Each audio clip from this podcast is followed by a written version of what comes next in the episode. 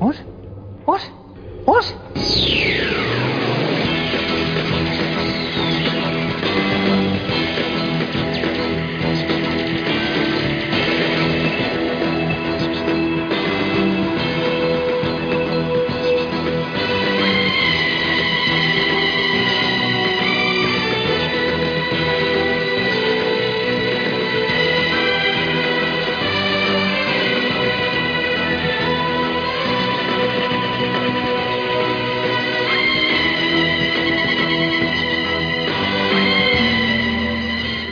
Bienvenidos a una entrega más. Bueno, no, a una entrega más, no, a la entrega. ¿Pero qué es esto? ¿Pero qué nos han hecho? bueno, estáis escuchando charlas Jubian y de nuevo estamos aquí, Esther y yo, para pues, pues destrozar este nuevo capítulo casi casi final de temporada y nos hemos traído a Raúl. A Raúl que, bueno, que, que, que, que casi que decía, yo quiero, yo quiero hablar aquí y soltar todo. Muy buenas, Raúl. Hola, ¿qué tal? Hola, ¿qué tal? Hola, ¿qué tal? Muy buenas, Esther. River. Sí, lo he hecho. Hola Jaime, hola Raúl.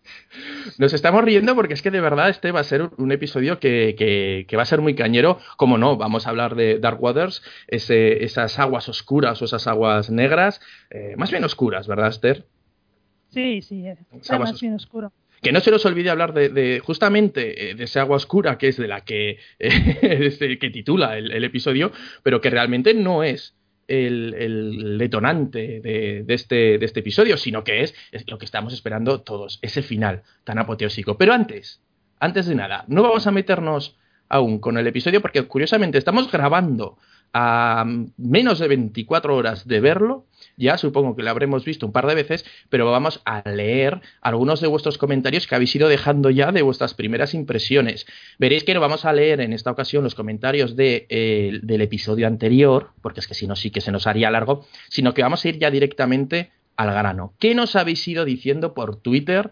De qué, experiencia habéis tenido viendo este episodio que ha sido tan what, como nos decía David Tennant al principio de, de la entrada de este podcast. Pues nos decía, por ejemplo, nos decía Pili, eh, algo así como que nos lo han dado con queso y que era tan obvio que casi todos lo descartamos desde el principio. Y es que, no sé si os acordáis, Esther y Raúl, que al principio Moffat dijo que el amo tal y como lo conocemos no iba a volver, que iba a ser un personaje nuevo y que lo sentía mucho John Sim que no iba a volver a, Doctor Who. Eh, Raúl, ¿tú te acuerdas de esto? Sí, sí me acuerdo, de hecho lo creo que lo comentasteis vosotros. Y, pero claro, yo estaba con la paranoia en la cabeza cuando comentaste lo de Missy, Mistress, Master. Ya, ya a partir de ahí ya me empecé a hacer la película en la cabeza y, y no es por nada, pero Moffat nos ha todo leado porque Esther nos, nos, ha engañado, o sea, ha sido, se ha cumplido la regla número uno de Moffat, que es que Moffat siempre miente, o simplemente nos ha dicho una verdad a medias. Bueno, no, no, mentir, mentir, no, pero nos ha sabido engañar muy bien. Nos ha llevado por un camino que no era exactamente el correcto, después nos la ha colado. Bueno, Pili también nos decía, sinceramente, yo me he llevado las manos a la cabeza y me ha costado reaccionar. Maldito Moffat, y es verdad, seguro que vosotros habéis pegado un bote más de un momento en este episodio. Nos, creo que nos ha pasado a todos. Pero bueno, oye, que como decía Pili, que también nos comentaba que, bueno, que, era lo que casi todos decíamos al principio y que, bueno, que al final lo descartamos por, porque yo creo que Moffat también vio que estábamos acertando e intentó desviarnos el camino. Que por cierto, Esther, Oye, he ganado, ¿no? Al final era una Time Lady. Sí, bueno, has ganado medias, ¿eh? Pero bueno, sí, has ganado más que yo, eso seguro. Sí, sí, yo dije que, esto, que, que, que Missy era Team Lady y en ese momento, en ese momento, que luego lo comentaremos, pero merece decirlo ahora, en ese momento en el que dice que es un Time Lord, la otra dice, no, soy una Time Lady, de verdad que me levanté y dije, ¡toma! y me acordé de ti, y, y eso... ¡toma! No, no, no, y perdona, mi teléfono es, te es testigo de todos los tomas que diste. Escribí corriendo, ¡hola, hola! Pero bueno, va, vamos a seguir un poquito porque queremos comentar bien bien este capítulo y hay que hacerlo en orden. Pero bueno, también nos iba diciendo Pili que Moffat es el rey de los trolls, y es verdad que, que nos ha troleado a todos. También nos decía Kai, que era Sofía eh, Erger, eh, no, o como se diga en, en, Twitter, porque nos ponemos cada eh, nick más raro. En Twitter decía que de momento a ella la han escuchado varias veces el what the fuck en Bella Ciudad y sobre todo en el último segundo. Bueno, este también nos comentaba alguna cosita, pero en general todos nos habéis dicho que vamos, que ha sido un zas en toda la boca, que ha sido un what, ¿cómo? ¿Cómo? también en parte nos alegramos de, de haber, de haber, haber acertado algunos. La, en general, el capítulo, porque claro, quitando ese, ese, ese, misterio que nos han desvelado al final, el capítulo le ha gustado bastante a la gente, eh, nos ha tenido bien enganchados. Y cuando yo os he preguntado que qué tal con Moffat, si por Twitter os he preguntado qué tal, lo, lo odiáis, lo queréis, lo, lo, odiáis aún más, lo queréis aún más, pues por ejemplo Mark Pastor, que es que curiosamente él me dice, hombre, yo, yo no lo odiaba, ni lo odio ni lo amo, pero cuando lo clava, lo clava, y lo hace muy a menudo. Y luego también os decía algo muy interesante, decía, el problema es que muchas, mucha gente se genera unas expectativas de resolución de tramas y luego si no coinciden pues se frustran. Y es verdad porque he leído algún troll por ahí, porque no, no puedo llamarlo de otra manera, por internet, que defendía esta teoría, eh, la de Missy Master, y luego cuando ha sido, que eso estoy hablando desde hace meses, de repente, pues, ah, este mofa, a lo que ha hecho, que lo ha convertido en mujer. ¿Qué me estás contando? Madre de, mía. Eso también, de eso también hablaremos, ¿eh? de, de, esos comentarios machistas que han pululado por, por internet. Pero bueno, eh, en general, lógicamente, no los comentarios que tenemos han sido de, de, pues bueno, de, sobre todo de sorpresa y de que Moffat, pues bueno, esta vez sí que nos ha hecho un movimiento bastante magistral.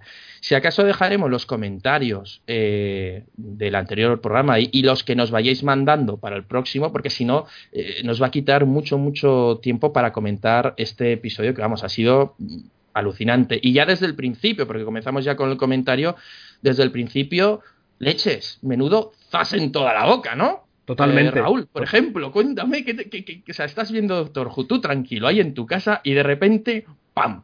Va y Dani se muere. ¿Cómo se te queda el cuerpo? Claro, yo es que encima eh, el propio hecho de que se haya muerto, yo ahí le veo un fallo de récord, porque no sé si os acordáis que, que, Dani era capaz de pegar unos triples saltos mortales.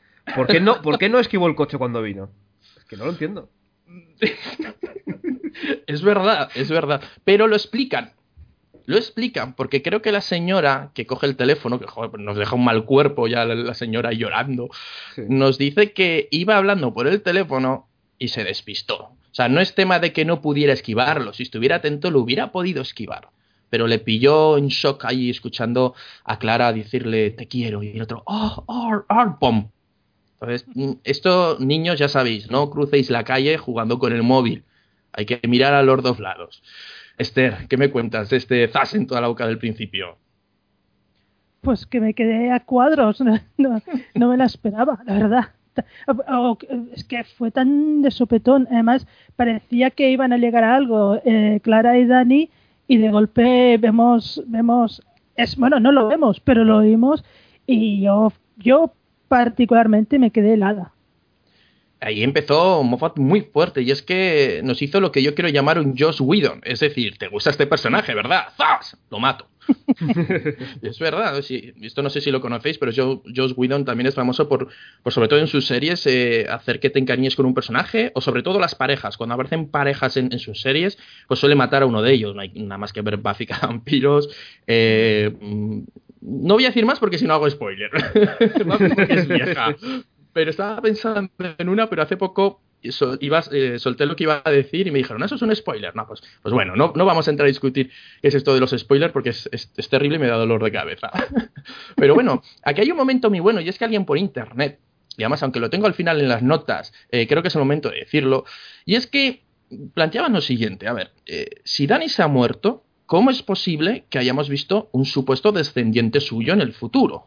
Así que Raúl, ¿qué teoría tienes sobre esto? Eh, hombre, la primera teoría lo más lógico es que, eh, por un lado, se va a salvar al final, va a volver a la Tierra y vamos a tener, pues, va a tener descendencia con Clara. O uh -huh. dos, no era, no era un descendiente suyo. ¿Es toda una paranoia que nos hemos montado o que nos han engañado? Vale. Eh, Esther, ¿y tú? ¿Tu teoría?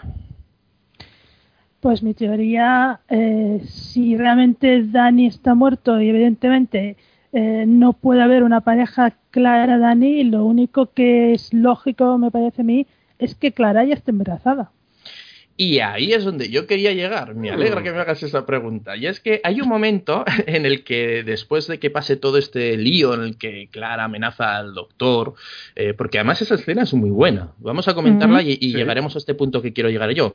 Es todo al final un, un Los Serrano, un sueño, pero realmente la escena es muy buena porque vemos a la Clara totalmente desesperada, que, que vamos, que está amenazando al doctor, que le está haciendo chantaje y no todo eso, sino que llega hasta el final diciendo incluso al final, oye, lo siento, pero lo volvería a hacer. Y ahí tenemos al doctor, que bueno, como siempre es el doctor, es, se anticipa y va un paso por delante. Y bueno, que al final era todo una especie de teatrillo para. que, no tiene mucho. Yo no veo mucho sentido al que haya continuado con ese teatrillo. Y después de eso, ella se excusa diciendo es que le quiero. Y coge el doctor con su destornillador sónico, le hace un rirras, rirras de arriba abajo, y dice, es que eres un, un cúmulo de, de químicos. Eh, exactamente decía algo así como que es un lío químico. A ver, entonces, esto nos puede llevar a lo siguiente. Dani no va a salvarse. Dani va a seguir muerto y se quedará muerto, porque su cuerpo ya está muerto. Pero Clara ya está embarazada. Por eso es un lío químico. Y por eso va a tener descendencia de Danny Pink. Eh, ¿Cómo se te queda el cuerpo, Raúl? Me quedo catacroker, macho. Madre mía, estoy, estoy, intentando procesar todo lo que acabas de decir. Yo creo que sí, que sí, yo opino como Esther. Está embarazada ya, lo cual nos determina que Dani no se va a salvar. Y cuando lleguemos al tema de los Cybermen, veréis por qué yo digo que no se va a salvar, porque no hay posibilidad de ir hacia atrás. Como que nos han dejado muy claro al principio de que esto es así y esto ya no se soluciona. O sea, no es alguien que han secuestrado y hay que rescatar. No, no, no, no. Esto se acabó. Y ahora es a ver cómo, cómo se resuelve esta situación. Uh -huh. Pero bueno, vamos a continuar un poquito con la historia porque, como he dicho, tenemos allá al doctor que lo que quiere hacer es, eh, pues eso, en principio, eh, ayudar a Clara. Le dice que... A mí me gusta mucho ese juego de palabras que, por cierto, durante todo este capítulo estuve pensando, jolines, si al final esos capítulos llegan a España y se doblan, menuda labor tiene el traductor para los juegos de palabras. Claro. Porque menudos tenemos. En este caso, uno era un poquito más fácil cuando lo dice vete al infierno, ¿no? Pero claro, suena uh -huh. muy duro esa expresión en, en español. Lo de vete al infierno. Pero bueno, ahí resulta que, oye, vamos a ir al, al, otro mundo a buscar a Dani y ahí nos da una buena lección el doctor diciendo, oye, hagas lo que me hagas, realmente tú me importas y, y bueno, aunque me has traicionado, yo voy a seguir ayudándote. Entonces ahí lo que podíamos dudar en algún momento en esos capítulos de que el doctor, pues oye, no tienen tanta estima clara, pues aquí lo demuestra de, del todo. Va a ayudar a, Clara, pase, pase lo que pase. Y yo creo que vamos a hacer, como hemos hecho en algunos capítulos donde hay dos líneas de argumento, por un lado tenemos a Doctor y a Clara, y por otro lado tenemos a Dani. Vamos a continuar con, con el Doctor y con Clara porque yo creo que es lo, lo, más interesante. En este caso, el Doctor y Clara, bueno, hay algo que no hemos comentado y nos hemos saltado. Eh, en ese momento en que tiene un montón de POSIT eh, Clara en su, en su habitación, exactamente, eh, Raúl, ¿tú qué crees que está haciendo con tanto POSIT? Porque he visto teorías muy raras, ¿eh? Pues está intentando almacenar todos los recuerdos que ha tenido por si los pierde o por si hay alguna especie de peligro de olvidar todo lo que ha vivido. Esa es la teoría que he escuchado yo, pero me parece un poco rebuscada. Sí, Esther, un poquito sí, la verdad. ¿eh? ¿Qué me cuentas, Esther, sobre esto? Yo pienso que lo que ha hecho Clara es hacerle caso a Dani de lo que le dijo en el último episodio, que le dijo, vete a casa, reflexiona y cuando haya reflexionado hablaremos. Y eso es lo que ha hecho Clara. Ha ido a su casa, ha reflexionado de todas las cosas que ha hecho mm, durante todo este tiempo que ha conocido a Dani, ha reflexionado y, y, se ha decidido, que es cuando hace la llamada a Dani. Lo que pasa es que esa llamada nunca llega a acabarse. Yo creo que también va por ahí, simplemente que ella ha decidido reorganizar su vida y se ha puesto unos posit para ver cómo es su vida en ese momento. Entonces, cosas que tiene que hacer y entre ellas, pues contarle todo a Dani, todas las mentiras. Y decide que lo primero que tiene que hacer es, es decirle que le quiere. Sí. Que además así, así le dan ese golpe, ese golpe dramático también un poco a la, a la llamada. Pero bueno, volvemos otra vez con, con, el doctor y con Clara, que van al otro mundo, que llegan a ese, a ese salón, a esa entrada con las escaleras, y yo, de verdad, que como yo ya estaba yo paranoico viendo este episodio, os juro que dije, ostras, Galifrey, tú. O sea, estaba ya tan paranoico. estaba ya tan predispuesto a... Sí, sí, sí, a cualquier cosa. Y como hay un episodio del cuarto doctor que, que cuando aparca la TARDIS aparca en un sitio parecido, dije, ostras, tú. Que han, que han aterrizado en Gallifrey. Ya verás tú, qué, rayada, que Dani está en Gallifrey, que ya verás como la Missy es un, un- una Time Lady. en este caso, Esther, cuando ves eh, ese pasillo o ese hall, eh, ¿pensaste algo o simplemente pasaste totalmente del tema? No, no, no, no, yo no pensé nada. Simplemente que parecía más que un mausoleo, me pareció un museo, pero nada más. O sea, aquí el loco soy yo, ¿no, Raúl? Sí, sí, sí. Yo, mm, eh, hombre, suponía que estaban en esa eh, Nether o el inframundo, como quieras llamarlo. Yo pensaba que estaban allí con ellos. Sí, claro, yo, yo, que, claro, yo ya estaba tan en paranoia o que quería, más que creía, quería que, que de una vez ya rescataran los argumentos de Gallifrey. Pero bueno, aquí vemos que van a, a este mundo donde es realmente la sede de una compañía que se llama eh, 3W, 3W, que son, eh, realmente sería three words, ¿no? Tres, tres palabras. Eh, dando un pequeño salto hacia adelante, por aclarar esto rápidamente, lo de las tres palabras, Raúl, ¿a ti te mm, parece un poco, ah, porque a mí personalmente me parece un poco plof la explicación o está bien? Eh, a mí también un poquito plof. Es que, sa- ¿sabes qué pasa? Que como yo soy informático, ya estaba con lo de 3WC, algún, proto- algún protocolo de internet, alguna historia. Igual, a lo mejor lo de las 3W, pues eso, 3W, W, W, W, con la explicación del final. Por ahí, yo creo que iba también un poquito por ahí. Dándote una Sí. explicación relacionándolo con la informática. ¿Y tú, Esther, qué te pareció esta explicación de, de las tres palabras de no quiero que me... Que me en, en español, ¿cómo sería? No creo que me quemen, no, no cre- quiero que me... Cre ¿Cremen? Incineren. Inci- No, sí, incineren. incineren, ¿no? Sí, sí, sí. Gracias. a veces Me- me pues, pareció una explicación- Sí, no, me, me, pareció una explicación muy conveniente para lo que estaba pasando, pero es que, no sé, eh, me, me pareció un poco como lo que le parecía al doctor, un poco idiota la, la explicación. Sí. Podría ser eso como podría ser cualquier otra cosa. Que decir, la- el introductor ese que utilizaron, pues mira, Bueno, y tenemos entonces a- al doctor y a Clara que llegan a un sitio que no sabemos dónde está, donde tiene a una anfitriona, que aunque todos ya sabemos quién es, pero claro, ahí nos venden un poco que, no, mira, soy Missy, soy, no me acuerdo cómo era lo de inteligencia artificial, no sé qué, no bueno, como lo hacía el, el 13PO que decía, soy relaciones públicas cibernéticas, pues lo mismo, ¿no? Y nos venden como que es una especie de holograma o de robot. Y claro, eh, ahí yo tuve un, un momento de miedito que dije, leches, no, no me jorobes, no me jorobes que nos han vendido este Missy para que luego sea una interfaz. Claro. Eh, Raúl, ¿qué, qué- a ti qué cara se te quedó? Mira, ahora que acabas de comentar eso, yo si quieres voy a comentar la, lo que yo había pensado, en la, te- la teoría que tenía yo, teoría. que yo tenía en la cabeza y encima va con eso, vale. Muy bien. Eh, yo había pensado que todos los muertos, cuando fallecen, iban a una simulación por ordenador, una especie de Matrix, pues que realmente representaba eso, pues un bloque de oficinas con una ciudad enorme, y Missy era realmente, eh, pues, no sé, el programa principal o el administrador de tareas, como quieras llamarlo, o el, el clip de Word, lo que tú quieras. Sí. Era un poco el encargado de dirigir todo eso. Eso se unía eh, con esa imagen que se había filtrado hace tiempo en la que eh, aparecía Missy, el doctor y un montón de Cybermens. Es decir, es un ordenador rollo Skynet que estaba haciendo una especie de download de los muertos en, en la mente de los Cybermen. Pues me hubiera gustado esa teoría, ¿eh? Sería un poco como lo de la biblioteca, pero en, en- en malvado. en Exacto, malo. sí, mira, mira, mira, justo por ahí, sí. Era, era, era buena idea. Y por cierto, una cosa que también nos hemos saltado y yo creo que, que merece una pequeña mención, porque aunque pasa muy, muy, muy desapercibido, a mí me lo pasó hasta este segundo o tercer revisionado, y es que cuando Clara está llamando al doctor, el doctor está en un sitio ahí lejano muy raro. Eh, ¿Está en algún lado conocido? ¿Creéis que tendrá importancia o simplemente está en uno de estos sitios? Porque me parece curioso que nos lo enseñe en el exterior, el mundo en el que está la TARDIS en ese momento. Esther, tú que has puesto un poquito más este tema en el guion. Sí, yo, lo apunté porque me pareció muy extraño que, apareciera esa imagen, porque sale la imagen y la, y la TARDIS, eh, un poco así random la imagen, porque después el doctor se lo ve dentro de la TARDIS hablando con Clara. Por eso lo apunté en el guion, porque no sé si eso va a tener en un futuro alguna importancia, o sea, algún viaje que tenga su importancia.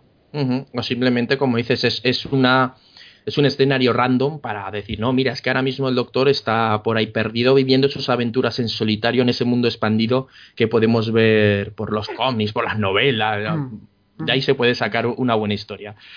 Pero bueno, oye, vamos a, a continuar. Como decía, teníamos a, a, Missy, que bueno, ahí nos, nos intenta colar, que es, que es una eh, interfaz. Pero bueno, en el mismo momento que, que, le hace el protocolo de bienvenida al doctor, Sí, ahí, sí. ya- ahí es donde dije yo, no, no, no me la cuelas, no, me, no, no, no, que lo engancha, que, que yo no sé si es cosa de la actriz o estaba en el guion, pero ese, ese rollo de que le ahí un morrillo, pero luego le da unos besicos ahí, me ha salido la, la vena maña, pero unos besitos ahí en la, en la nariz, ese detalle me moló porque fue en plan, ay, ay, cariñito, ay, y la cara del otro. A, ti, Raúl, esto seguro que te moló. Sí, sí, yo estaba viendo eso, madre mía. ve- Entra mi- mis padres en en cualquier momento entran en la habitación y vamos, alucinan con lo que están viendo. Pero sí, no sé, es curioso porque ahora que eh, comenta esto todo el mundo, eh, esta, esta escena la han comentado. No sé si te acuerdas en aquel episodio de eh, Comic Book Men, que en el que comentaban Sí. cuál, quién era más cabrón, si el Duende Verde o, o el Joker. Decían que seguramente Sí. el Duende Verde porque el Joker no se había zumbado a la pareja de Batman. Pues este va más allá todavía, o sea, es su propia archinémesis se lo quiere zumbar. O sea, es ya el villano definitivo. Por ella ya lo decían, incluso han salido a la gente que, que ha puesto un, un grito en el cielo, eh, los han remitido un poco a aquel eh, programa que es el alivio cómico, eh, que es para los eh, que se hace para recordar, recaudar cositas para dinero para los niños, en el que salía Mr. Bean haciendo del, del octavo doctor, donde al final, después de muchas y muchas y muchas regeneraciones que se ven en ese episodio, acaba regenerado en mujer y se va con el amo, con el amo con tetas de Dalek, por cierto. El que no lo ha visto, por favor, se lo recomiendo buscarlo, que está en, en, en YouTube. Y ahí se van por ahí en plan hacia el horizonte enamorados. La verdad que ese es, lógicamente, es de humor fuera del canon. Pero es, muy curioso, ¿eh? Pero bueno, ya llegaremos a. Ya llegaremos. Que aún tendremos que discutir el, tema de, de Missy, de, de, de este cambio que ha hecho. Porque Claro, aquí eh, a, mí es que es- esos minutos de, esas, de esa escena del encuentro, primer encuentro del Doctor con Missy, a mí me enamoró el personaje y la actriz. Cuando le pregunta, le dice que necesita o que no recuerdo muy bien que le arregla un doctor. eh, le dice, pero doctor Who, ¿qué doctor? Y pega un grito, ¡Doctor Chan! me encantó, me encantó cómo era el personaje, pero sin querer adelantar. A ver, cositas de esta escena interesantes. Clara no reconoce a Missy. Y muchos de nosotros teníamos la teoría de que Missy era la, la señora de la tienda de informática. Y Clara nos reconoce a Missy, por lo tanto, la señora de la tienda de informática y de rebote suponemos que las, la que puso o quien puso el anuncio en el periódico victoriano no son la misma persona. ¿Eh, Esther? Sí, con lo cual mi cabeza explotó y volví a mi teoría anterior de que la, la mujer de la tienda es el Sparrow. Madre mía. Oye, cierta, cierta, cierta relación tiene este episodio con Blink, más que nada por, por esa teoría que tiene Moffat del, del el flujo temporal, del El círculo. el bucle temporal. eh, explícanos qué es eso el- del time loop de Doctor Who según Moffat. A ver, creo Según que lo tiene que conocer la gente. A ver, sí, a ver si lo explico bien. Según Moffat y según nos explica aquí el doctor, cuando están en esa escena con el volcán, bueno, el volcán, la lava, lo que sea, sí, es un volcán, que están ella, ella y el doctor. Y eh, todo viene porque Clara quiere recuperar a Dani y quiere, dice que el- las cosas, el tiempo se puede eh, reescribir. Y el doctor le dice que no. Y dice que si él eh, cambiara el pasado, eh, ella no podría estar otra vez en ese momento que están viviendo pidiéndole exactamente eso, con lo cual no iría al pasado y no lo podría cambiar. Que es un poco lo que pasa en Blink, que si no se producen todos los acontecimientos del episodio, al final cuando sale Sparrow encuentra al Doctor, no le puede dar toda la información para que ese, esos hechos del episodio se puedan producir.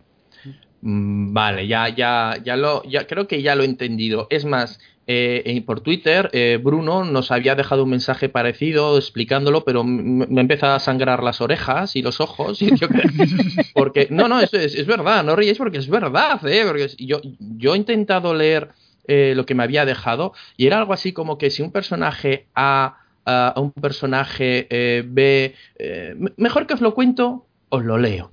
Nos decía Mm. Bruno, a ver, definamos bucle, bucle Moffat. Bucle temporal en el que un personaje A le dice algo a B, pero de forma que solo se puede dar si, y sigo leyendo, eh, perdona, porque ahora, a ver, en este, el personaje B del futuro se lo dice previamente al personaje A del pasado. Claro, y así yo no me he enterado de nada. Una, pregu- una pregunta, Pero- chavales. Una, pregu- Dime. una preguntilla. Eh, ¿No os recuerda cuando está en el alaba, justo, que justo le dice el doctor que no, no, hay que tener cuidado con cambiar las cosas del pasado? ¿No os recuerda ese episodio del noveno doctor en el que aparecen aquella especie, cuando eh, Rose salva a su padre, que aparecen aquella especie de seres como que iban a, a eliminar la línea temporal? Sí, sí, sí. Exacto, los, los que se alimentaban de la paradoja. Ese episodio que tanto le gusta a, a Esther, en el que dice que, que hacía Rose. ¿Qué cosa más estúpida hacía Rose, Esther? Ah, sí, bueno, el doctor le dice Rose, sobre todo, sobre todo, no te cruces contigo misma porque podías crear un agujero en el temporal, no sé no sé cuántos. Y Rose lo que hace, eh, primeramente, se ve a sí misma como bebé y se coge en brazos. ¡Venga! Con lo cual desaparece el doctor, desaparece la TARDIS, estamos a punto de perder la serie entera. Ay, Rose. Ay, qué cariño le tienes a, a esta companion. Pero bueno, ya hablaremos algún día, algún día de ella. Pero está bien, es verdad, es verdad que, que aquí nos plantea, yo creo que por primera vez de alguna manera más seria el tema de las paradojas temporales, porque en esta serie se lo saltaban un poco a la torera. Y es lo que tenemos que ser conscientes, que esta serie se salta de vez en cuando un poco el canon. Y donde te han dicho antes sí, ahora te dicen no. Y donde antes han podido cambiar una paradoja, pues ahora a lo mejor sí. Sí que es verdad que recordemos en, en la última época de Russell T. Davis, en el fin del tiempo, si no recuerdo mal, eh, no, perdón, me equivoco, en, el final de la cuarta, de la tercera temporada, la tercera temporada donde el amo utiliza la TARDIS para crear una máquina de paradoja, para poder hacer una paradoja sin que el universo se vaya a freír espárragos. En este caso, pues claro, no tendríamos esa paradoja y por eso el doctor la solución que propone y que ya hemos dicho es que, bueno, no podemos ir hacia atrás, pues vamos hacia adelante. Vamos a buscar a donde esté ahora, donde esté ahora Dani y por eso estaban en, en ese cielo. Bueno, volvemos porque nos hemos ido mucho por las ramas. Teníamos a Clara que hemos dicho que no reconocía entonces a, Missy, por lo tanto deducimos que o tiene muy mala memoria o esa no es esa señora que, que nosotros pensamos. ¿Será River si acaso? Yo digo que sí. Eh, Esther dice que quizás sea Sally Sparrow. Raúl, ¿tienes alguna teoría sobre esto? Mm, yo creo que no hay teoría. No tengo ninguna teoría sobre su entidad. Bueno, pues ahí tenemos a la, la señora X que, que, bueno, quiere que se junten Clara, Clara y, el, y el doctor. Pero bueno, vamos a, a seguir con el tema porque ya que tenemos a- al doctor y a Clara convencidos. Ah, perdón, y claro, y, y- y, ojo, momento interesante. Eh, Missy coge la mano del, del doctor y se la pone ahí en, en mitad del escote. Y ahí es donde dije yo, uy, vale, se ha roto mi teoría, porque si no el doctor enseguida hubiera notado que tiene dos corazones, hubiera sido una Tem Lady. Es más, según nos ha dicho la serie, eh, y según nos dijo este episodio que acabo de comentar de final de cuarta temporada, leches, de tercera temporada, eh, el doctor puede reconocer enseguida, según decía, al amo aunque esté disfrazado, o, o- o lo siente a los, a los otros Time ¿Os acordáis de eso, Raúl? Eh, ay, no lo recuerdo ahora. Ay, Eso es en, el- en los últimos capítulos con, con Harold Saxon, Sí. eh, con Martha, Mar- con Martha, sí, con Martha, y con eh, Jack Harness, que bueno, que les decía, bueno, yo en cuanto vea al amo lo, lo reconoceré. Y además lo siento, sé que está aquí porque como que lo siento ahí, que también puede ser que el Russell T. Davis ahí quisiera hacer una especie de, de rollete de este místico y tal. Pero bueno, oye, Esther, ¿tú, ¿tú qué opinas sobre este tema? Bueno, ¿qué, ¿qué opino? Que si lo notó, lo notó medias, porque lo que sí que notó, aunque le cuesta identificarlo, es lo de los dos corazones. Pero, aunque auditivamente a nosotros no nos suena como dos corazones. Es la trampa que nos hacen. pero no llega a identificar exactamente el Time Lord o quizá le despista un poco la forma femenina. Claro, yo creo que va por ahí. ¿eh? Yo creo que al final él no está muy convencido de lo que es. Eh, la, la, otra le ha dicho, nada, soy un androide. Y él ha dicho, ah, pues vale, pues es un androide.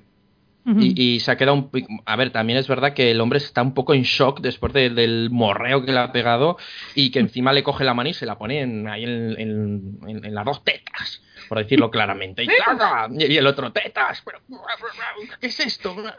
Claro, Clara diciéndole, eh, eh, al grano, al grano, a lo que vamos, venga y llama al doctor Chan. El doctor Chan que se los lleva, pues bueno, a ese cuartito, da por hecho que, bueno, vienen unos extraños. Ah, pues bueno, pues muy bien. Me los llevo a mi laboratorio. Y ahí tenemos un laboratorio muy bonito, muy precioso, con... Eh, bueno, no hemos dicho que, que, en ese pasillo donde encuentra a Misa hay un montón de esqueletos sentados en sillas y dentro de agua. Hay otro en este laboratorio donde donde les lleva el doctor Chan, creo que era Chan, si no me lo estoy inventando. Eh. No, no, sí, era el doctor, Chan, doctor Chan.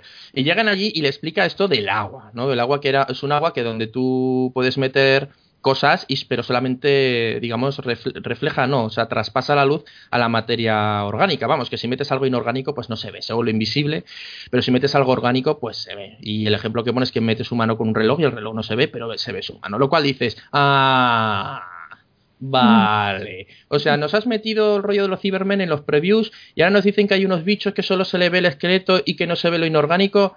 A esta no nos pillas, Moffat. Entonces, Raúl, ahí tú ya lo pillaste. Sí, yo, la, eh, mira, vi que había ahí truco cuando dijeron lo de el doctor, es, ¿cómo era? Escarosa. Escaro. Escarosa, ahí quería llegar yo. El doctor Escarosa. Eh, Raúl, ¿guiño o hay algo más? Mm, yo creo que hay algo más, porque a lo mejor sabes que como el eh, al máster, según nos contaban en aquella infausta película, lo mataron en Escaro, el beta Escaro, a lo mejor era un guiño a él. Um, es que es un guiño muy oculto, Esther. Eh, por ir por partes, ¿tú ya pillaste que eran los Cybermen o, no? Yo sí.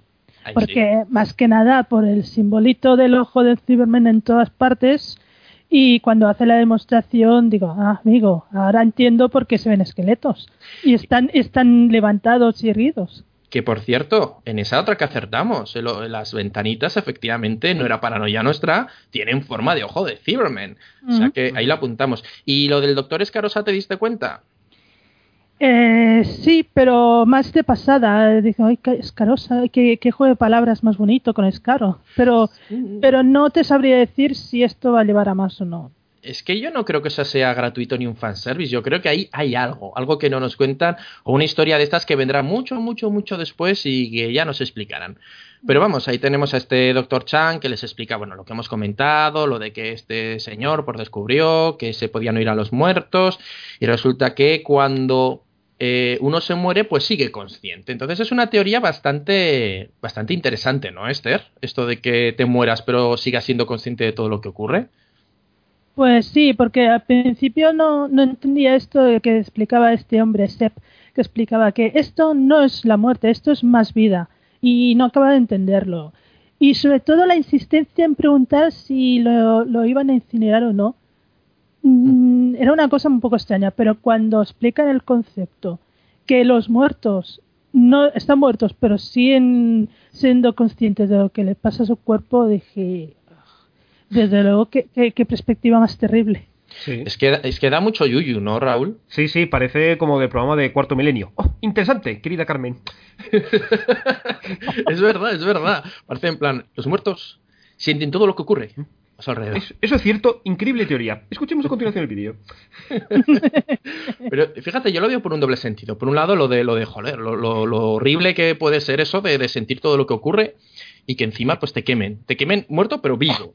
Pero, oye, eh, yo lo vi también por el tema de que, si lo entendí bien la explicación que nos dan al final, pero bueno, la vamos a adelantar ya, eh, lo que hace realmente Missy es coger a la gente que se muere, eh, aprovechar su, su mente y la guarda en un sitio que era como la biblioteca que nosotros conocimos en el episodio que conocimos a River.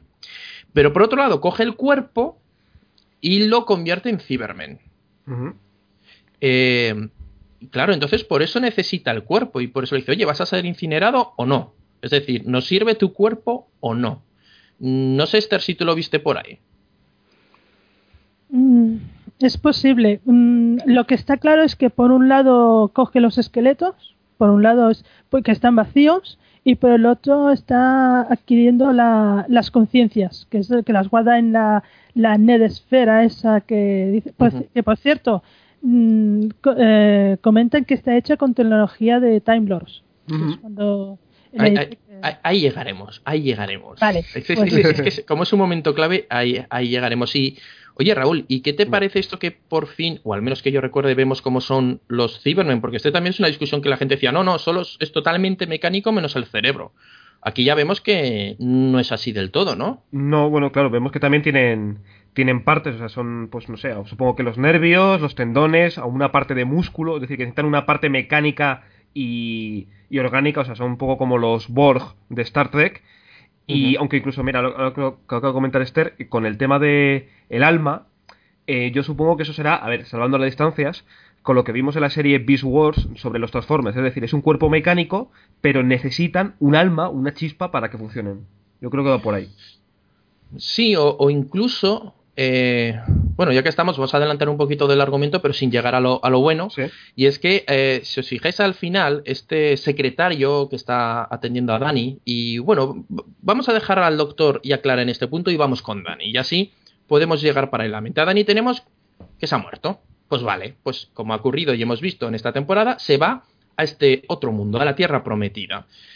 Allí se supone que su alma o su conciencia está guardada. ¿Qué es lo que han hecho? Pues claro, como resulta que su cuerpo, o sea, su mente sigue conectada a su cuerpo, allí se lo explican y le dices, pues mira, esto es lo que ocurre. Eh, si sientes frío o, o lo que sea es porque estás conectado aún a tu cuerpo. Lo que tienes que hacer es tomar la decisión de eh, desconectarte de tu cuerpo para conectarte en tu nuevo cuerpo aquí en el otro mundo. Que claro, ahí le están engañando porque todos suponemos que lo que van a hacer es borrar a, a él mismo, por voluntad propia, se va a borrar la personalidad, o esto es lo que interpreté yo, para metérsela a un Cyberman.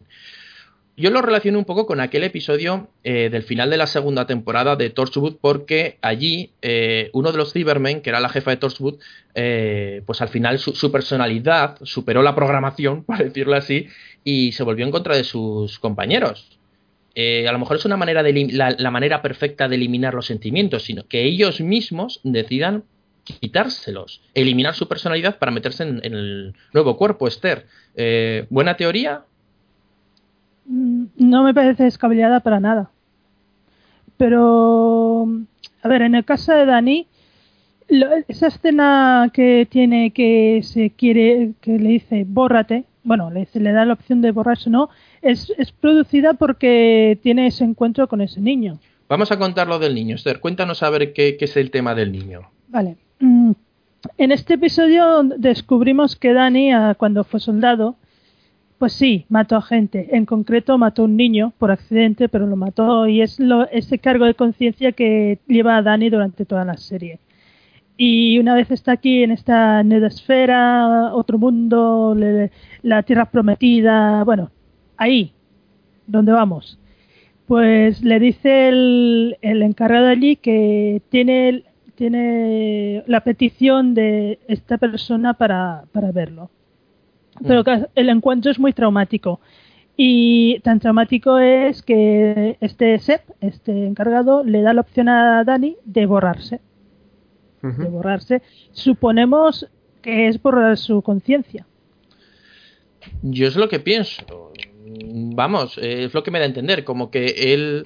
Eh, claro, pero no sabemos si luego si ese cuerpo que le ofrecían en la Tierra Prometida era para meter su conciencia o no. Raúl, ¿tú cómo ves todo este tema? Mm, hombre, yo la verdad es que no tendría ningún sentido que, que los pudieran, digamos, eso, esas almas se pudieran almacenar para que luego ellas mismas pudieran destruirse. Entonces yo creo que si le da ese botón delete, algo va a pasar. Obviamente, no creo que sea el Mm. fin de los recuerdos de, de Dani. ¿Puede, puede ser que, que den la opción, bueno, que los que se borran sean los que no guardan, que son los, los que son quemados? Hmm. Puede ser, puede ser. Es, es, es, interesante. Habrá que apuntar y yo creo que realmente esto nos lo van a resolver en, en, la próxima entrega porque se ha quedado un poco en el aire, ¿no? Nos lo explican muy así exactamente porque, claro, no, no sabemos el fin. Ya sabemos quién, ya sabemos nada más, ¿quién? Quién. El por qué tampoco nos lo dicen. Porque, claro, hay- como hemos dicho, tenemos a Dani, todas las aventuras que pasa Dani, y al final que acaba hablando con Clara, porque Clara desde la oficina consigue contactar con ese mundo, ese otro mundo, que ahora descubriremos exactamente qué es. Pero tenemos a Clara, por- yo estaba dándole vueltas a eso porque Clara, cuando le insiste mucho, dime algo que solo Dani podría saber, Dani no sabe qué contestar. Solo le dice lo de te quiero, te quiero, pero yo no sé si es nos lo dan a entender como que está nervioso o porque realmente no no es él, eh, Esther. Ahí tú qué sospechas? Vale, pues ahí me dio la sensación de que Dani, eh, en que en que debe estar muy abrumado por la situación y que igual está empezando a perder ya la conciencia de sí mismo o, o algo así, no es capaz de contestar a Clara lo que lo que le pide ella, pero sí que tiene muy arraigado ese, ese sentimiento que tiene de que la quiere y la quiere y es lo único que sabe repetirle. Porque nos tenemos que dar cuenta que realmente este episodio tiene muy poca chicha, que menos mal, al estar dividido en dos partes simplemente nos presentan la situación, vamos a por Dani, Dani está en este sitio, el doctor y Clara van a, a, a donde se supone que está Dani, y aquí es donde el doctor por fin eh, descubre dónde están almacenando todas esas conciencias, y es, que es una especie de disco duro grande, que volvemos otra vez a, remitirnos a la biblioteca, eh, que es tecnología de los señores del tiempo. Esa tecnología de los señores del tiempo, Esther, ¿de dónde sale? Uy, a mí me escamó mucho y hasta que no llegamos al final no pensé yo esto. Esto ha venido con, con Missy de donde haya aparecido, porque tampoco sabemos de dónde ha aparecido Missy. No, no, no tiene otra explicación. Eso sí, es eh, tecnología de, de, de, señor, de los señores del tiempo, tiene que venir con Missy. Claro, aquí ya todos, todos ya sabemos de dónde, de dónde sale esto. Así que, Raúl, a ver, desvelalo quién es Missy. Pues Missy resulta ser The Master, el amo. Master de amo. Al final es ese. es- chan, chan. Me- a mí me gusta cómo lo han planteado, porque, vamos, lógicamente, quien, quien hasta ahora mm, no supiera quién era a este punto del podcast, pues bueno, mal hecho, mal. Hemos intentado hacer aquí un paripé como, ¡ay, qué misterio! Ah, todos lo sabíamos, ¿no? Todos los que estamos haciendo y escuchando este podcast sabíamos perfectamente a lo que veníamos. Pero a mí me encantó porque fue en plan, ¡oh! Oye, esto, esto es tecnología de los señores del tiempo, ¿y cómo lo puedes tener tú? Ah, ¿y por qué lo puedo tener yo? Porque eres una Time Lady. Ah, ¿y quién eres? Y ese momento el que le dice algo así como que eres la que dejaste abandonada, la que no sé qué, no sé cuántos, y me tiraste por ahí a la basura y poco más, que va, y me pisoteaste. ¿Quién de vosotros, empezando por Raúl, pensó que era la Rani? La Rani. ¿Eh? What the fuck? ¿Sabes quién es la Rani? La Rani, pues es una chunga de mi barrio, no. Pues, pues, pues es una chunga, pero no de tu barrio, sino del doctor clásico. Así que rebote, Esther. yo, yo no conozco mucho el personaje, pero más o menos sé quién es. Y yo, eh, ya sabes, Jaime, lo que hice, cuando dice eso, te envío un mensaje diciendo, ¿es la Rani? Es la Rani. Yo también, por un momento dije, ostras, qué guay la Rani. Y dije, no, no, no, va a ser una Time Lady buena y me va a dar la razón a mi Moffat. Y bueno, eh, eh, ese, es eso cuando sale el, el doctor y sale y ve que sigue, porque eso creo que es Londres, ¿no? Que sale allí. Lo que no sé qué, qué edificio es. La verdad es que no tengo ni idea o no conozco muy bien Londres porque nunca he estado. Pero bueno, sale allí, lo que ya vimos en, en aquel clip que comentamos en el anterior. Ocurre todo igual que lo que comentábamos. Todo igual hasta que le dice, tú sabes quién soy. Al final entendemos que esa frase que era la de mantén el ritmo. Y al final lo desvela. Y aquí un, un- un- un salto que pegué yo cuando dice que viene de Mistris, que es la forma corta de decir Mistris, porque ahora ya no se puede llamar The Master. Ahí, ¿quién, quién? Raúl, no me digas que no gritaste. Sí, yo me quedé con una cara como el, el ya te comentó antes, el tío este de Troll 2. ¡Oh my god! ¿Y tú, Esther, cómo viviste este momento? Oh, yo lo viví en la intimidad de meditación con mucha excitación Vamos. y me quedé con los ojos como platos. Y, después, acto seguido, dije, Moffat, ¿cómo te quiero? Es un buen giro. Yo creo que es un buen giro. eh, porque rescata por fin eh, un personaje que mucha gente quería que volviera. Lo rescata dándole un nuevo lavado de cara y yo creo que vuelve también un poco a, mezclar el, el, doctor, no, perdón, el, amo clásico con el, con el amo que vimos en la época moderna y a ver con qué nos sorprende. ¿Cuáles son sus motivos para crear esto? No lo sabemos. La verdad es que tampoco nos lo explican mucho. Yo no sé, Raúl, qué teoría tiene sobre esto. Hombre, mm, yo a lo mejor, ¿sabes qué pasa? Que como, bueno, a ver, una teoría loca mía es que como ha, ha cambiado de cuerpo, ahora es mujer a mí en cierto modo me recuerda, no sé si, bueno, tú has leído la etapa esta de Geoff Jones de Green Lantern, no sé si te, recuerda a este enemigo que es el Zafiro Estelar, que es una especie de, es como pues una mujer Green Lantern de color rosa, que digamos tiene cierta como obsesión con el protagonista. Entonces yo creo que va por ahí algo así, como que quiere dominarlo todo, pero quiere poseer al doctor, ya me entiendes. Pero es que además ah, comete el típico error de los villanos de James Bond, que yo siempre he comparado a, ese primer amo de, la clásica con, un villano de James Bond, y es que le cuenta todo su plan, se le cuenta todo, mira, esto es un tal, ahora vente aquí, voy a dominar el mundo, como que está confiado, como que como si el doctor no pudiera hacer nada, Esther, ¿qué te pareció eso de que el doctor le contara todo? Oye, el doctor, perdón, el amo, le contará al doctor todo. Pues muy de, muy de amo, sí. no, no, es precisamente un villano que se calle las cosas, y eso ya lo habíamos visto. Lo que yo aquí, lo que nos tienen que explicar, eh, que creo que va a ser la clave de todo este asunto, es cómo el amo que se había quedado encerrado en el cierre, ese bloqueo temporal ese con los niños del tiempo, final de, en el final de los especiales de la cuarta temporada, cómo se libró de ese cierre temporal y cómo es que se ha regenerado en una mujer porque mm, explícanos rápidamente, Esther, dónde dejamos a nosotros en la serie al amo. Al amo lo dejamos en el último especial que era doble de la cuarta temporada, que se llamaba Al final del tiempo, que era cuando se regeneraba a Tenant. Y después de muchas peripecias y tal, que salen los amos del tiempo de Gallifrey, que parece que vienen. Bueno, van a buscar al doctor, lo van a buscar al final eh, luchan entre ellos los señores de tiempo, el doctor y el amo, y el amo al final acaba como sacrificándose y queda encerrado con los señores de tiempo en el cierre temporal ese donde están ahora metidos, en Gallifrey. Que a mí me dio la sensación que, que por esa escena como que el amo se redimía un poco, ¿no? Como que se volvía no bueno, bueno, pero oye, que no quedaba tan mal con el doctor y que, no sé, es que es lo que decimos, ahí nos faltan nos faltan datos, ¿no, Raúl? Sí, yo creo que en el siguiente ya episodio lo van a, lo van a explicar. Y hombre, yo no, no quiero pensar que van a decir, venga, vale, soy el amo. Vale, al siguiente tema. nos van a explicar un poquito, por lo menos decir, ay, cómo lo has hecho, o por qué estás haciendo esto, o, o algo. Algo más nos tienen que explicar, obviamente.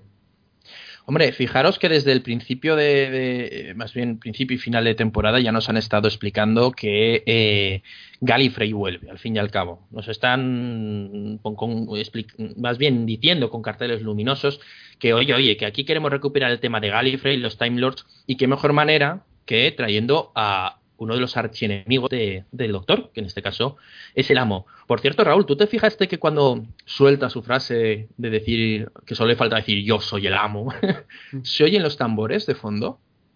Eh, ay, pues no lo recuerdo ahora, no me, si me llego a fijar. Hay, hay dos momentos muy buenos musicalmente, y por cierto, la música no la hemos comentado porque, claro, estábamos con, con, el tema argumental tan, tan enganchados, pero hay dos momentos muy buenos y es que cuando empieza a vaciarse cada una de las celdas y ya se ve el cogote, la parte de arriba de la cabeza de los Cybermen y el doctor ya se da cuenta, suena la musiquita típica de los Cybermen. E igual suena parecida, no exactamente igual, cuando desvela su identidad Missy, la música de que oíamos o teníamos relacionada con The Master. Ahí volvemos a esos trocitos de, de música que son que ya nos van guiando un poco. ¿Tú ahí te diste cuenta, Esther, de, los tambores que se oyen? Pues no. Yo estaba más pendiente de lo que estaba pasando en pantalla que de la música, la verdad. Estábamos, estaba, yo estaba ocupado eh, bailando la danza de la victoria. Diciendo, toma, toma, toma, toma. Toda la gente que decía por ahí, que además yo mismo, que me habían convencido, ¿eh? que me habían convencido diciendo que era imposible eh, que fuera el amo, pues, pues sí. Oye, y todos estos eh, comentarios, Raúl, mm, rozando el machismo, diciendo que qué mal que sea mujer, cómo puede ser mujer, he llegado a leer que este es un papel que no puede interpretar una mujer porque estaba escrito para un hombre. Eh, ¿Tú qué opinas de todo, de todo esto que han dicho? Que, que esa gente está tonta porque si el amo ha llegado a ser Eric Roberts, ¿por qué no va a ser una mujer? es que me parece, oh, Dios mío, Dios mío, mujeres. A ver, si, si le hubieran cambiado, creo yo, si hubieran cambiado la esencia del, del, del personaje, yo sigo viendo ahí un mamó loco, psicótico, manipulador, y la actriz lo hace genial, ¿no, Esther? Yo me miraba, evidentemente la primera vez que lo vi no, la segunda vez que lo he visto, que ya sabiendo que ella era el máster, me estaba fijando en su actuación y, y yo veía el máster por todos lados. Me pareció genial. Es que el- nuestro comentario del principio de temporada, si te acuerdas, Esther, era decir que, que Missy era de Master, que esa actitud de loca al recibir al, al robot aquel, que era, era, era muy de, de Master, y luego, pues, oye, al final nos convencieron de que no. Que por cierto, por cierto, Raúl, Dime. una cosa, el, el robot está en el cielo. ¿El robot entonces tenía alma? Mm, Que curioso. ahí, ahí también nos la han dado con queso, ¿eh? Sí, sí, entonces por regla de tres, igual hay animales, ¿no? Igual está por ahí, yo qué sé, el, el- el canario que se me murió de pequeño. El, din- el dinosaurio, Es verdad, dinosaurio. El dinosaurio. Qué bueno el dinosaurio. Eso hay que apuntarlo a ver si encontramos al dinosaurio por ahí.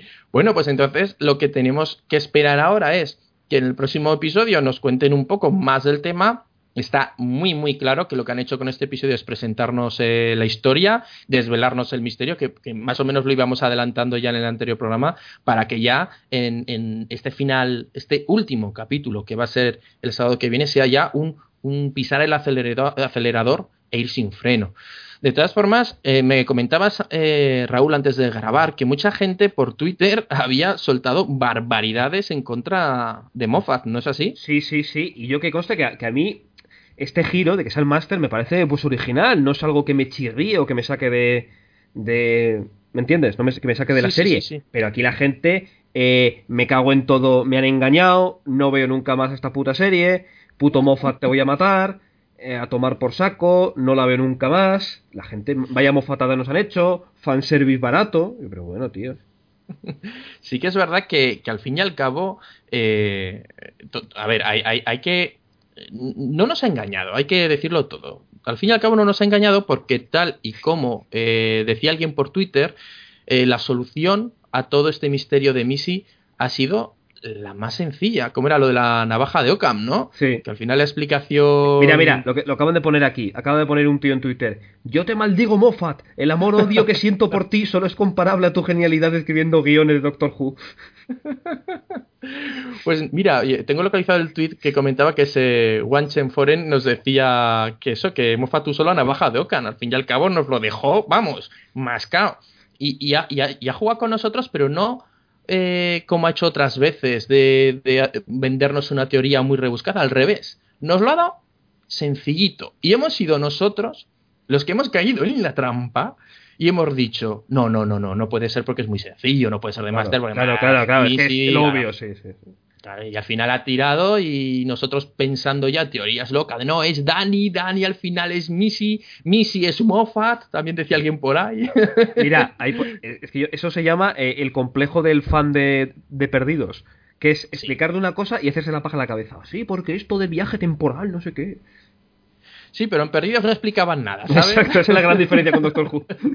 En Doctor Who al final lo han dicho todo muy sencillo. A ver, tenemos un personaje del que aún no te estamos contando mucho, solo que la gente va allí. Ahora nos han dicho dónde, pero tampoco nos lo han terminado de explicar porque es el final de temporada donde lo van a explicar. Lo único que han dicho, este personaje que se llamaba Missy, que parece que viene de Mistress, es el minuto. Bueno, es que además, claro, en, en español nos costaba más porque teníamos que mm, rebuscarlo, ¿no? Pero la gente, supongo yo, de habla inglesa enseguida sabía que Missy eh, es la forma corta de Mistress. Entonces alguien debió pensar, oye, no, anda, mira, pues eh, han hecho un guiño al, a The Master. A ver si va a ser The Master. Hombre, no, ¿cómo va a ser The Master? Que eso es muy sencillo. no puede ser algo tan sencillo. Claro, Esther, en español hemos dado más vueltas porque teníamos que buscar cuál era ese significado, ¿no? Es que en español no, no podemos hacer esa, esa, esa equivalencia de nombres, ni, ni mucho menos. Pero es que además aquí es, es para matarnos. Yo creo que es para matarnos a todos. Es decir, cuando Moffat hace explicaciones rebuscadas, porque Moffat hace explicaciones rebuscadas. Cuando Moffat nos hace una explicación sencilla, porque Moffat nos hace una explicación sencilla. Jolín, para una vez que el hombre hace una explicación sencilla y lógica, no como en silencio, pues oye, pues muy bien por él. Es que, pero tampoco, es que por ejemplo del silencio que nos lo vendían y nos iban contando más y más durante muchas temporadas, claro, había muchas, mucha información que podría encajar o no. Es que aquí nos han dado tan poca que, que eso además lo decíamos, Esther, si recuerdas, que bien por Moffat, que en esta vez simplemente nos, nos soltó un misterio que era quién es Missy y punto. Y ya está. Es, era lo, lo, que nos faltaba por saber. No sabíamos nada. De tal manera que aquí ya llegamos a saber quién es Missy y no podemos decir, ay, no, eh, no puede ser porque en el capítulo tal, esto no. No, no, no, no. Nos, no, no, nos cuadra, pero porque no hay nada que cuadrar. Que rescaten al amo a mí me encanta. Es un personaje buenísimo que puede dar muchísimo juego y como he dicho, eh, me huelo yo que esto es eh, el inicio a recuperar una era clásica con los Time Lords. Que sea mujer, pues bueno, oye, ¿y por qué no? ¿Y por qué no? Eh, claro, mucha gente me dice, oye, eres un hipócrita porque tú en su momento pues decías que a lo mejor el, el, un doctor mujer eh, pues no cuadraba. Pues bueno, quizás sí, pero es más fácil cambiar quizás el, el amo, que, que, es un personaje al fin y al cabo secundario, ¿no? Porque es, eh, no es el personaje principal, que el hilo conductor de la serie. Tú, Raúl, en este caso, te voy a hacer dos preguntas. Una, eh, que creo que ya la has dicho, pero mm, a ti te ha parecido bien el cambio de, del amo. Y luego, si el doctor, el personaje del doctor lo cambiara a mujer, ¿qué te parecería? Pues hombre, pues sería pues un cambio bastante gordo. Mm, hombre, no lo sé, la verdad, ¿eh? De, de, quizás tu respuesta ya te la digo yo lo que tienes que contestar, ya. Vale, dime. yo creo que, que además yo la, la, aventuré un poco en la anterior entrega de Charlas Julian, es que depende de qué tipo de mujer. A ver, si nos van a poner una Rose, pues no. Pues no. Si nos ponen una Missy como el doctor, a mí me molaría. Sí. O si no, es que puedes, puedes ir más allá y, y, pones a Guppy Goldberg y así tienes dos, eh, dos, ya sabes, dos minorías raciales. ¡Ey, no sé qué, no sé cuánto! Madre mía, ay Dios mío, no, no, no, no, no, no, no, por favor, no. pero no. Pero... Perdonad una cosa, ahora que has dicho esto, Raúl, ¿Sí? es que ahora me acabo de acordar de un comentario que leí por el grupo de fans de Doctor Who de España, de un chico que hablando de las regeneraciones del Doctor, preguntaba que no sería más fácil que el Doctor tuviera una regeneración normal como la que tiene River, que pasa de niña a chica negra, de chica negra a, a River. No, no como el doctor, que es hombre blanco a hombre blanco, hombre blanco. Eh, ¿Y qué tiene de lógico eso? No entiendo. Eh, ¿esto, ¿Esto lo puso el hater? No, ah. eh, el, el, el, otro chico que a veces nos... El que no entendemos con lo sí, que escribe. El que no entendemos. Vale. El que es, es, para que si los oyentes sepan a quién nos referimos, claro. Mm. Eh, eh, pero entonces, ¿qué lógica tiene lo de niña eh, veinteañera negra a MILF? No, no, veo, no veo la sucesión, no veo el, el factor común. Es, es, mucho más aleatorio, ¿no? Que, que, que, hasta ahora que iban a más joven, más joven, más joven, más joven, más joven, más joven, más joven. Bueno, ahora mayor, porque es un nuevo ciclo de regeneración. No sé si alguien se ha fijado. Realmente, desde el primer doctor, salvo excepciones, la tendencia ha sido a ir más joven, más joven, más joven, más joven. Si acabó ya todas las regeneraciones, menos que la joven se hizo mayor al final, la de Matt Smith, y luego ya un nuevo ciclo y volvemos a tener eh, señor mayor. Por eso al principio de temporada decíamos, oh, esto va a ser que empieza la serie como la clásica, tendremos una Susan, un no sé qué, pero bueno, yo, yo tengo esperanza de que Clara se vaya y nos traigan después del especial de Navidad una, una especie de Susan. Incluso que vuelvan los señores del tiempo y rescatemos a Susan regenerada, eso me molaría mucho. Pero, pero, pero, a ver, una cosa, aquí yo no estoy de acuerdo porque Susan en ningún momento fue una time lady, no se regeneraba se, y era no, no, no llegó a tomar ese paso que, que tomó el doctor o tomó el, el máster para convertirse en señores del tiempo. Eso es otra de esas cosas que tenemos que apuntar para hacer un monográfico para explicar diferencias entre habitante de Gallifrey, Time Lord, eh, si uno empieza a ser Time Lord cuando se regenera por primera vez, si no, Susan realmente es adoptada y no es una Time Lady, aunque ya en el primer capítulo dicen que vienen de un planeta y que se han ido, como dando a entender que vienen del mismo... Del, bueno, realmente dicen que vienen del futuro, al principio, creo recordar. Pero bueno, mm, eso eh, da para un programa y para analizarlo. De todas formas, yo quiero pensar que Susan sí que era una Time Lady y que se regenerara o no al final, nosotros la dejamos en, en la tierra del año Tuputrum invadida por los Daleks y ahí se quedó con un chico que se enamoró y ya está. Luego no sabemos qué ha ocurrido con ella.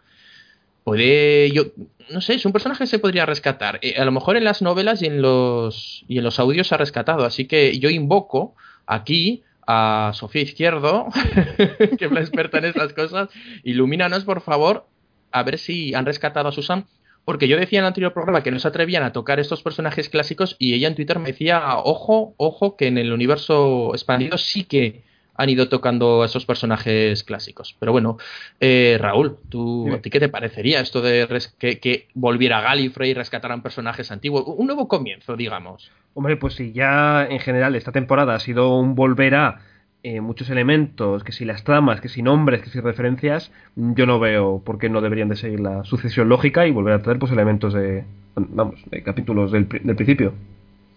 Pero sería un lío bastante gordo esto de que volviera Gallifrey, porque recordemos que ellos siguen estando en el último día de la Guerra del Tiempo, tienen un consejo que se ha vuelto majareta Sí. totalmente y una civil- civilización totalmente destruida. No Hombre, yo creo que tiene que ser pues un goteo, un goteo un poquito un personaje, una situación, no, no, no tiene por ser todo de golpe, ¡pum! Toma otra vez. Bueno, yo aquí voy a soltar mi teoría porque yo creo que tenemos que empezar ya a hacer hipótesis sobre mm, cómo ha venido, cómo ha llegado el amo hasta, hasta nuestra realidad. Y yo creo que cuando eh, los Time Lords le dan la energía de regeneración, él se cuela por las... mm, por la grieta, por las estrellitas. Igual que su espíritu podía ir por ahí, pues por ahí se cuela, de forma inmaterial y se regenera en una institutriz mayor victoriana. Raúl, te toca. Eh, pues mira, yo había pensado algo así, o que realmente él como acaba volviendo a, a Gallifrey, aunque no, a lo mejor la, no la Gallifrey que conocíamos, con alguna tecnología que encuentra consigue escaparse. Recuerda que él es un- supone- supuestamente es muy inteligente, es un verdadero egomaníaco científico loco y consigue encontrar una manera de poder escapar de ahí. ¿Y tú, Esther? Yo, yo no tengo ni puñetera idea de, de cómo ha conseguido el máster escaparse de ahí. Porque es que, es que están encerrados, eh, eh, no, no tiene más... eh, los, los señores del tiempo necesitan pasar por la grieta, necesitan la palabra de paso de la grieta, Ujú. pues si no, no pueden salir de ahí. Pues ¿Cómo el máster ha podido hacerlo? No sé, no sé. Vamos a hacer un viaje del- eh, en el tiempo hasta el episodio de Time of the Doctor. Y os voy a explicar, para mí, una de las grandes incongruencias de ese episodio. Se supone que el Doctor, más bien los Time Lords, están ahí y han encontrado un- unas grietas, han creado o han encontrado, no lo sabemos, e- ese punto débil entre universos. Ahí tienen la entrada, pero claro, tienen que saber si pueden pasar. Para eso, pues mandan ese mensaje para que lo escuche el doctor preguntándole su verdadero nombre. Si él dice su verdadero nombre, entonces saben que es camino seguro y pasan. Hasta ahí todo bien, ¿no? Vale. O sea, el único problema es que tienen, pueden pasar, pero solo tienen que saber si es seguro pasar. Eso es lo que yo entendí, ¿no? Eh, Raúl y Esther, ¿es así? Sí. Sí. Vale, perfecto. Entonces, si no están seguros del que hay al otro lado es el doctor, ¿por qué narices le dan un ciclo nuevo de regeneración? Raúl, cuéntame. Eh, porque a fin de cuentas es Clara la que acaba pidiendo ayuda a la grieta y ellos consideran que solamente alguien que, que dice amar y querer al Doctor Who de esa manera eh, realmente es porque le conoce al Doctor. Entonces, eh, estaría confirmando de que el que hay al otro lado es el doctor. ¿Y por qué no pasan? Porque Ah. todavía no he dicho su nombre, o sí lo dice. Pero, Ah, claro, se supone que lo del nombre es una especie de contraseña para decir, hey, hey, podéis venir. Sí, sí, os confirmo que soy yo, no es un engaño, soy yo.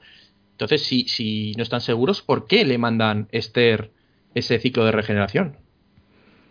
Porque aunque sepan que es el doctor, necesitan que diga su nombre eh, verdadero como clave pa- para decir eh, el camino está libre, es seguro, puedes pasar. O sea, saben que es el doctor, pero, eh, pero piensan que aún no es seguro pasar hasta que el doctor no les dé la clave. Exacto. Ajá. Ah, bueno, vale, me convencéis. Pero no mucho, ¿eh? Y, y, y porque Clara se lo pide, por favor, por favor, por favor. Por favor, por favor. Pues pues sí, casi que le reza a la, a la grieta. Esa, bueno, es una escena un poco que eso de que los Time sean una grieta que aparece y desaparece. Bueno, pero bueno, eso ya es una era que hemos dejado atrás, ¿no? Todo eso ya hemos eh, reseteado, tenemos nuevo ciclo de regeneraciones, pero era simplemente por ver eh, cómo, como hemos dicho anteriormente, cómo van a, a, recuperar Gallifrey, porque yo estoy convencido que lo tienen que recuperar. Eh, recordemos que hemos dicho que este doctor no puede haberse olvidado de todo este rollo que no ha pasado ya de Gallifrey, sino que tiene que tener en mente el querer buscarlos. Y yo creo que este capítulo que viene, y, y, teniendo este primero como detonante, es el que va a dar lugar a volver a hablar de, del tema. Por eso yo quería llevaros un poco a, a ese momento, ¿no? En el que, bueno, eh, eh, vuelven los, los Time Lords, en este caso, eh, The Master. Uh -huh. ¿Algún comentario más, Raúl, que quieres hacer de, de, este episodio? ¿Algo que repasar? ¿Algo que nos podamos haber dejado en el tintero? Mm, así en principio... Mm, no, pasa palabra. Pasa palabra, Esther. Bueno, pues yo tengo dos apuntes que hacer. Muy bien. Vale. El primero es sobre el episodio y es, un, es una crítica hacia ti, Jaime. Vale. Bien. Hoy va, hoy va. Hoy va. A ver, al señorito detesto la historia de amor en mi pon... A ver, lo de Clare Dani en este episodio, si no llega a los límites de, de empalegamiento de Amy Rory, yo no sé qué es, ¿vale? Eh, con, Pero... con, este episodio me, me, se me acaba de desacreditar todo el crédito que podría tener esta pareja y evidentemente los Pon siempre serán mi pareja. Pero a ver, a ver, a ver, yo te lo voy a argumentar. Y es que en este caso es un episodio anecdótico y durante un cachito.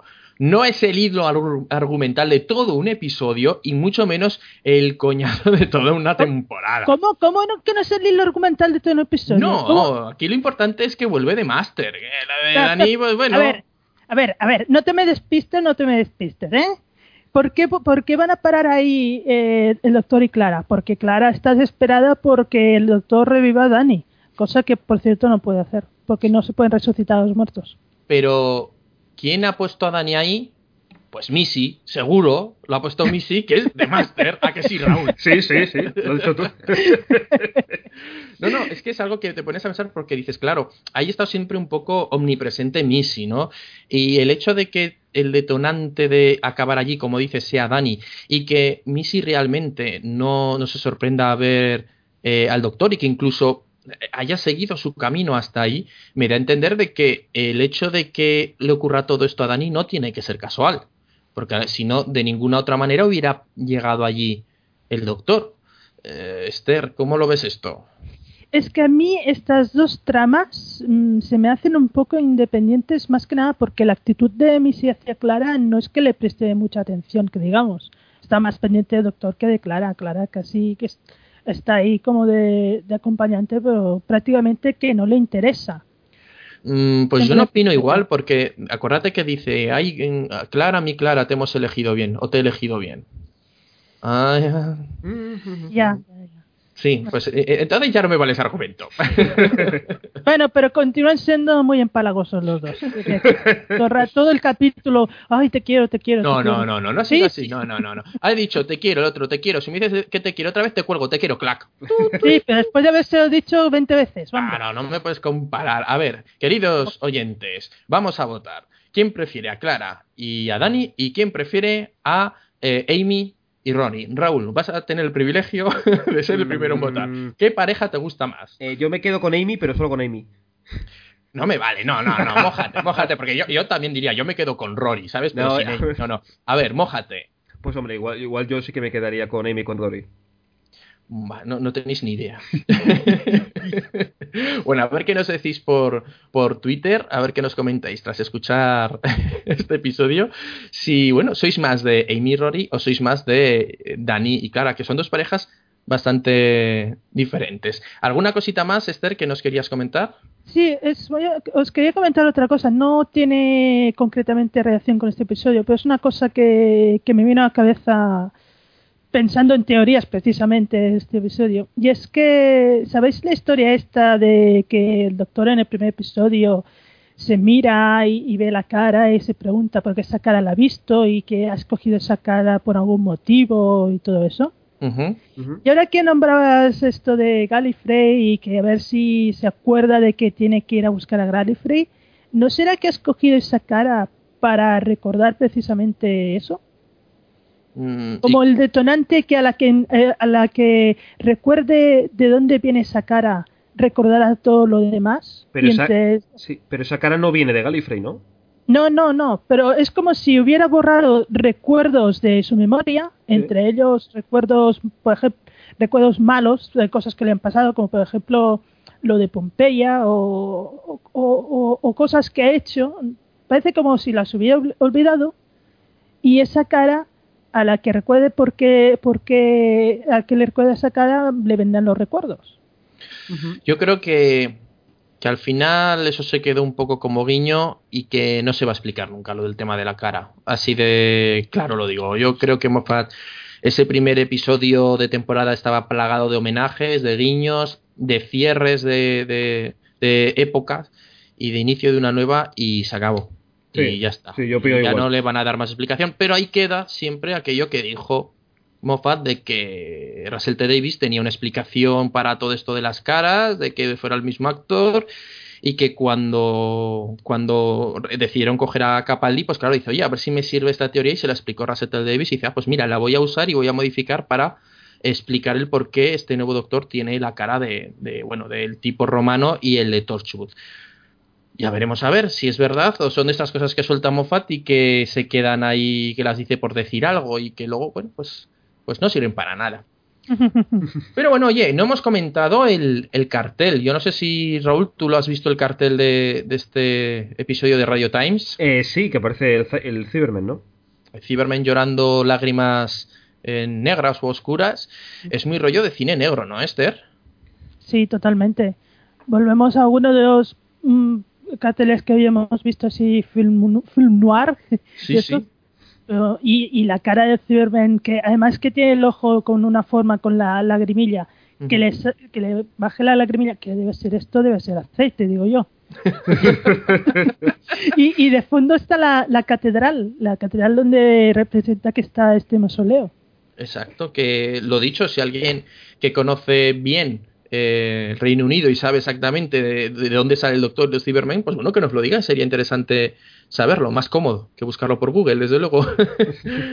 Pero bueno, Se, se ve que ya había salido en, un, en una de las historias clásicas de Cyberman esa misma imagen. Sí, que sí, lo he visto antes, lo he visto antes, sí. Sí.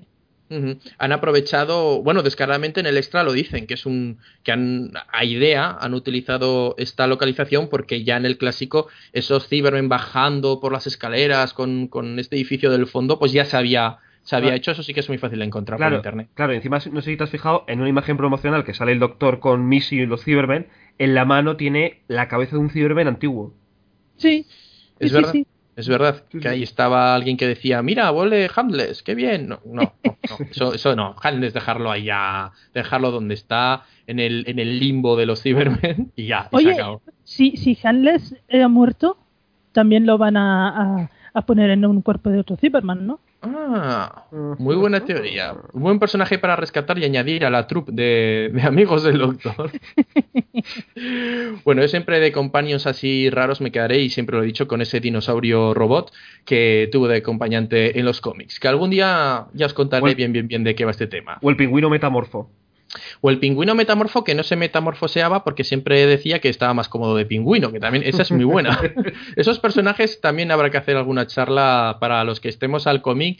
Eh, a lo mejor aquí Esther no- nos deja desvariar a nosotros, ¿verdad? Bueno, Pues bueno. sí. Bueno, yo creo que va siendo hora de ir cerrando ya esta charla que ha sido muy rápida, pero muy intensa porque ha dado mucho, mucho, mucho que hablar y ir preparándonos para, para la siguiente. Vamos a hacer una rápida despedida de, de, teorías de lo que va a ocurrir en el, en el próximo episodio, Raúl. Eh, pues que ya vamos, eh, Mi- Missy va a contar un poco la explicación de cómo ha sobrevivido, cómo consiguió escapar a la Tierra y ya vamos, guerra total. ¿Y tú, Esther? Pues sí. Eh, esperemos eh, que nos explique Missy de dónde ha salido. Habrá mucho lío con los Cyberman y a ver cómo se acaba la historia de Dani, que yo creo que a Dani no lo vamos a recuperar. Mm. Y a Clara, me parece a mí que en este episodio se va a empezar a ver el final de su historia con el doctor. Yo, por mi parte, decir a lo que comentas, Esther, que eh, creo que se van a confirmar las sospechas de que finalmente Clara se despide en el episodio de Navidad. Yo creo también que Dani no lo van a rescatar, que Dani se va a quedar allí, pero Cla- Clara a día de hoy está, está embarazada. Y voy a soltar una apuesta loca de estas que, que, claro, como nos han desvelado ya todo, pocas locuras hemos dicho aquí. Y yo creo que en el próximo episodio van a salir los Dalek. ¡Ah! Fijaros lo que os digo. En el próximo episodio, al menos un Dalek tiene que aparecer. Y si acierto, ya veremos qué hacemos. Bueno, bailar la danza de la victoria, seguro. Yo lo voy a decir más gordo aún, pa- para seguir con la tradición. Eh, la conciencia del doctor Escaraso este que, que apareció en este, en, este en realidad er- era Davros. Ostras. Hostias. Uf, uf, uf. Es Davros recuperado, de, porque Davros murió, es Sí, eh, sí. su conciencia recuperada y metida en, el, en ese cuerpo de Cyberman que es el doctor Escaraso. Vale, esa es buena, esa es muy buena. Sí, sí, sí, Esa es madre muy mía. buena. Eh, Raúl, ¿quieres echar alguna así loca? Eh, mm, ay, todo es un sueño de Resines. Sueño, No, vale. mira, mira, mira, mira. Todo es un. eh, al final el parche ese se le quedó en la mano al doctor y todo es un sueño. ¡Guau, qué bueno! Y siguen en el primer episodio con el dinosaurio. Exacto, sí, sí.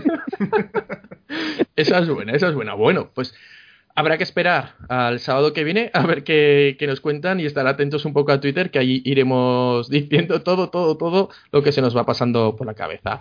Raúl, muchísimas gracias de venir aquí con nosotros a soltar tus locas, locas teorías. Nada, hombre, a vosotros. Y Esther, como siempre, muchas gracias por estar aquí y hacerme compañía y no sentirme tan solo en mi locura. Yo encantaré, ¿sabes?